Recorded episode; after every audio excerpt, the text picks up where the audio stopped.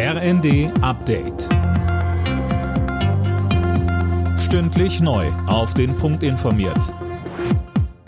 Ich bin Dirk Jostes. Guten Morgen. Nach den Zwischenwahlen in den USA werden nun die Stimmen ausgezählt. Dabei deutet sich an, dass die Republikaner zwar die Mehrheit im Repräsentantenhaus erobern werden, der erwartete Erdrutschsieg ist aber ausgeblieben. Ex-Präsident Trump sprach erneut von Wahlmanipulation. Dazu sagte der CDU-Außenpolitiker Norbert Röttgen bei NTV. Zum einen zeigt es, dass, es, dass die, der, der Wahltag und die Wahlnacht für ihn nicht gut gelaufen sind. Sonst müsste man ja nicht protestieren. Aber es zeigt eben auch, er bleibt bei dieser Linie. Ich, Trump, akzeptiere nur Wahlen, die gut für die Republikaner und für mich ausgehen. Und das macht eben die Demokratiefrage leider jetzt in den USA aus. Er hat mit dieser Sichtweise und Linie die Republikanische Partei vergiftet. Das muss man leider so sagen.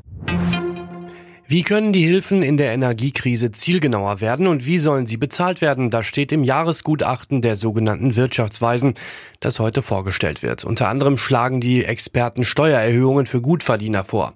Die FDP lehnt das ab. SPD-Generalsekretär Kühnert zeigte sich bei Welt TV aber zuversichtlich. Wenn wir jetzt so große Milliardensummen allein beim Abwehrschirm 200 Milliarden bewegen, die vorher nicht absehbar gewesen sind, naja, natürlich muss man sich dann Gedanken über die Refinanzierung machen. Und das ist jetzt mal ein Vorschlag, der auf dem Tisch liegt. Wir sind ja offen für andere Vorschläge. Nur das Geld wird ja nicht vom Himmel regnen, sondern wir müssen es halt schon auch irgendwoher organisieren. Kurz vor der Bundestagsabstimmung über das Bürgergeld liegt ein Kompromiss in weiter Ferne. Die Zustimmung im Bundestag morgen gilt wegen der Ampelmehrheit zwar als sicher, im Bundesrat wird es schwer. Bisher zeichnet sich nicht ab, dass die unionsgeführten Bundesländer zustimmen.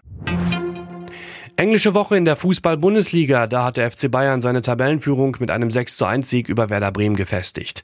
Kellerkin Bochum gewann mit 2 zu 1 gegen Gladbach. Stuttgart bezwang Hertha BSC ebenfalls 2 zu 1. Zuvor hatte Wolfsburg im Heimspiel Dortmund mit 2 zu 0 geschlagen.